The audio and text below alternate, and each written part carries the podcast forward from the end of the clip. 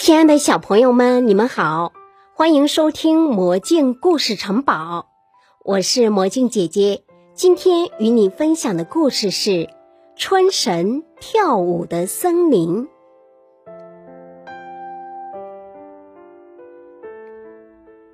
清晨，阿弟和爸爸坐上开往阿里山的小火车，阿弟手中紧紧。握着一个旧旧的小袋子，里面装着一片干枯的樱花瓣。这是奶奶最宝贝的东西，她总是小心的拿出樱花瓣，对阿弟说：“在山上时，当我闻到青草发出清香，感觉泥土。”变得温暖的时候，我就一直在等。等什么呢？阿弟好奇地问。等满月樱花季呀，在冬天最后一个满月时，所有的好朋友都会回到樱花树下，高兴地唱歌、跳舞，等待樱花精灵。唤醒沉睡的春神，让春天又回到人间。奶奶躺在床上，眯着眼睛，微微的笑。奶奶还告诉阿弟，这片樱花瓣是他下山时一群很特别的朋友送给他的礼物。奶奶已经病了很久了，阿弟和他约好一起回到阿里山，参加满月樱花季，但是奶奶却说话不算数，自己先走了。每次摸着这个小袋子，阿弟就会想起奶奶，他又生气又难过。小火车。慢慢的往上爬，绕过一圈又一圈的绿色山林，阿弟终于回到奶奶的阿里山。这是阿弟第一次到阿里山。夜晚的阿里山很安静，只听见小虫子叽叽叽的叫声。阿弟拿着奶奶的樱花瓣。站在樱花树下，奶奶常说，樱花盛开时，就像一朵朵美丽的小红云飞舞在山林中。但是现在，阿弟看到的却是一棵棵光秃秃的樱花树。奶奶，您知道我帮您把樱花瓣带回来了吗？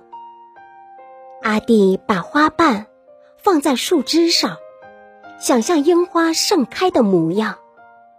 这时，一阵风吹过来，卷起树上的樱花瓣，花瓣随风飞舞，好像一只美丽的蝴蝶，往白雾弥漫的森林里飞去。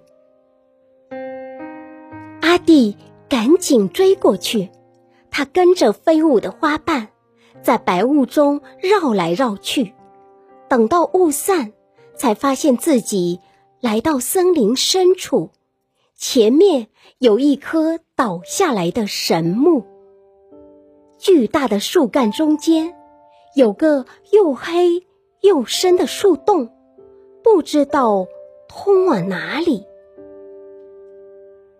花瓣飞进树洞中，阿弟。也紧跟着爬进去，他越往前爬，树洞越窄，只看见发着微光的樱花瓣直往前飞。阿弟终于爬出树洞，飞舞的花瓣轻轻落在他的手心，他的身旁有一堆大大小小的眼睛。正瞪着他瞧，咦，这个小男孩手中拿的不是我们送给玛娜的樱花瓣吗？动物们交头接耳地说：“玛娜是我奶奶。”阿弟好惊讶，他居然可以和动物说话！哇，玛娜都当奶奶了，她离开山上时还只是个小女孩呢。动物们惊呼着，阿弟这才明白，原来他们就是奶奶那群很特别的朋友。你们在这里做什么呢？阿弟惊奇地问。山猪抢着说：“都已经三月了，唤醒春神的樱花精灵还没来，满月樱花季就要取消了。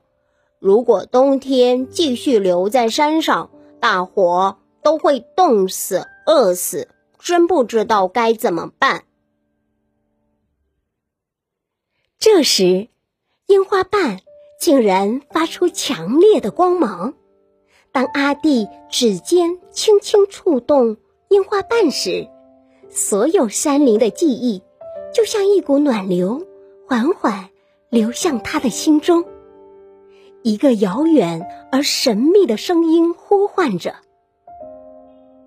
邹族的孩子，阿弟，月圆时找到。”透着荧光的珍珠，才能拯救生病的樱花精灵，让春天回到山上。阿弟发现手中的樱花瓣渐渐消失，化成一个樱花精灵。大家担心的看着虚弱的樱花精灵。都失望的低下头，因为他们根本不知道荧光珍珠在哪里。阿弟却大声地说：“喂，你们一直住在这片山林里，所有的森林和湖泊你们都去过。我相信，只要有心，一定可以找到的。”动物们觉得。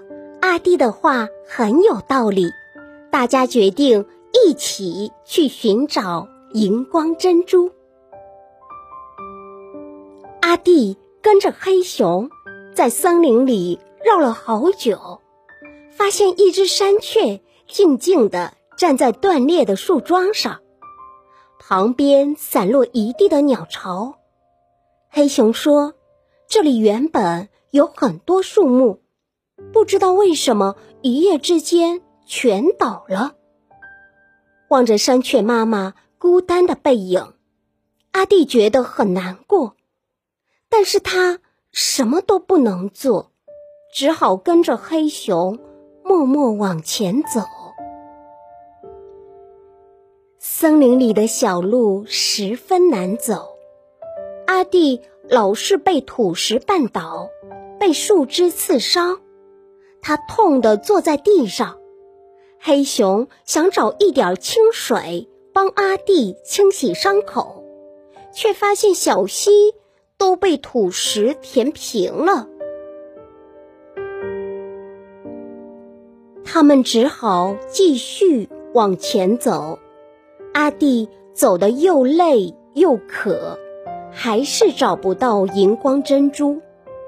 樱花精灵。发出微弱的哭声，胸前的光芒一点一点的消失。阿弟看着手中越来越透明的樱花精灵，就像晨雾一般，随时会飘散在空气中。他难过的将它贴近自己的心窝，一滴泪水悄悄地落了下来。在月光的照耀下，阿弟的泪珠闪着银色的光芒。阵阵春风吹来了，天空飘落一阵樱花雨，花瓣在空中飞舞翻转，缓缓落到阿弟的手心，眼前出现一棵开满美丽花朵、闪闪发亮的樱花树。大家觉得好开心，都跑到美丽的樱花树下唱歌跳舞。阿弟笑了，今年的满月樱花季就要开始了。银色月光洒满阿里山，春神在森林里跳舞。阿弟微笑地说：“奶奶，明年春天我一定再回来参加满月樱花季。”